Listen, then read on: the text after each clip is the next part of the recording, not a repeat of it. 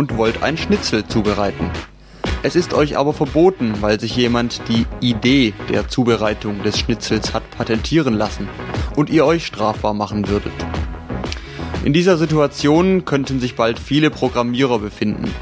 Nur würden die nicht in der Küche stehen, sondern vor ihren PCs sitzen und den Beschluss des Europäischen Parlaments zur Patentierbarkeit computerimplementierter Erfindungen verfluchen.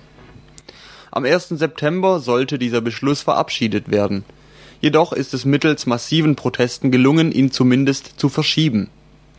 Ernst Miesgang von der Radiofabrik Salzburg weiß mehr.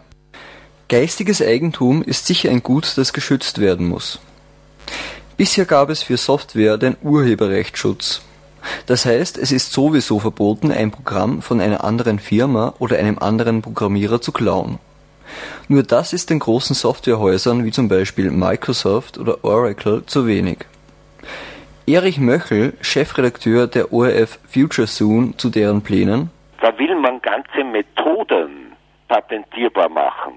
Ein ganz krasses Beispiel und ein ganz dreistes Beispiel hat vor eine, ein paar Jahren die, die British Telekom hingelegt. Sie hatten tatsächlich ein Patent auf etwas, das genau dieselbe Funktion hat wie Hyperlinks, wenn sie es auch nicht so genannt hatten. Also die, die ganz normale Internetnavigation. Und alle haben ungläubig geschaut, als die British Telekom plötzlich vorgetreten ist und hat gesagt, sie muss da jetzt Klage einreichen, weil ihr gehört diese Methode weltweit. In diese Richtung geht die Softwarepatentierung dass am Ende ganze Ideenbereiche patentiert werden können. Das heißt, es kauft sich irgendein Konzern einen Ideenbereich und dann können alle mit ihrer Forschung einpacken. Schlechte Aussichten also auch für Open Source Programmierer. Und nicht nur das.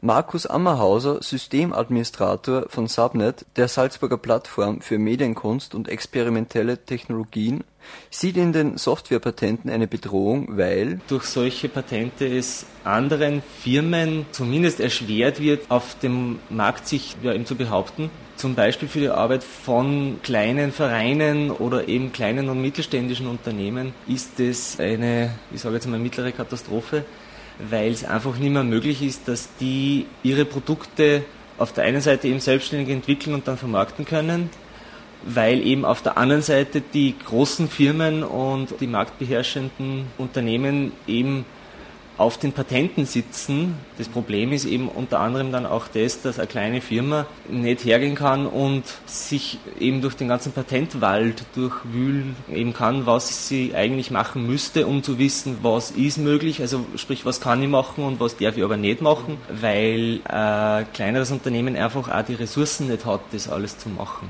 Es klingt nicht so, als ob man kleinere Unternehmen unterstützen und die Softwarebranche in Europa ankurbeln will. Erich Möchel meint, bei der EU-Kommission hat man das einfach zu wenig verstanden, dass man hier schon wieder von den USA einfach so rutsch über den Tisch gezogen wird. Und es werden Sachen verabschiedet, die in Wirklichkeit nur den amerikanischen Playern nützen, weil die Europäer keine vergleichbaren Größen aufzubieten haben. Die Einführung der Softwarepatente könnte unter dem Motto stehen, der Griff der großen Industrie nach allen neuen Kultur- und Wirtschaftsformen.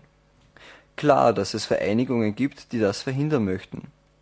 Noch einmal Max Ammerhauser von der Salzburger Medienplattform Subnet. Es gibt eine Gegenbewegung zu der Lobby, die eben für das Einrichten der Softwarepatente kämpft. Diese Gegenbewegung ist vor allem initiiert von der Foundation for Free Information Infrastructure, kurz FFII. Da sind im Internet sehr viele Proteste gefahren worden, in dem klargemacht worden ist, zu was eben die Softwarepatente alles führen können. Und das ist in der Art und Weise passiert, dass einfach Homepages gesperrt worden sind, weil sozusagen die Information, die im Internet so präsentiert worden ist, dann zum Teil eben auch nicht mehr möglich ist, sie eben so darzustellen, weil halt von einem bestimmten Patent eben das verhindert wird.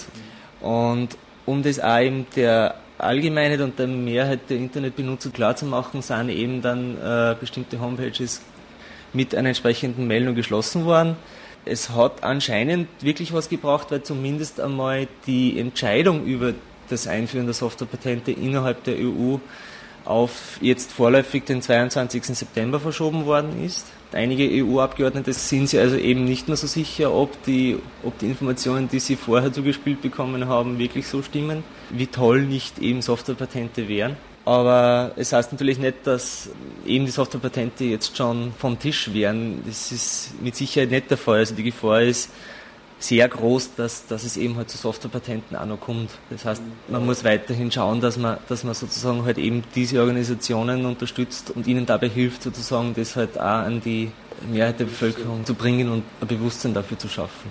Das Schicksal vieler Programmierer und Open-Source-Systeme liegt nun in den Händen der EU-Parlamentarier. Sie entscheiden am 22. September, ob die neue Patentregelung angenommen wird oder nicht. Die Radiofabrik Salzburg wird weiter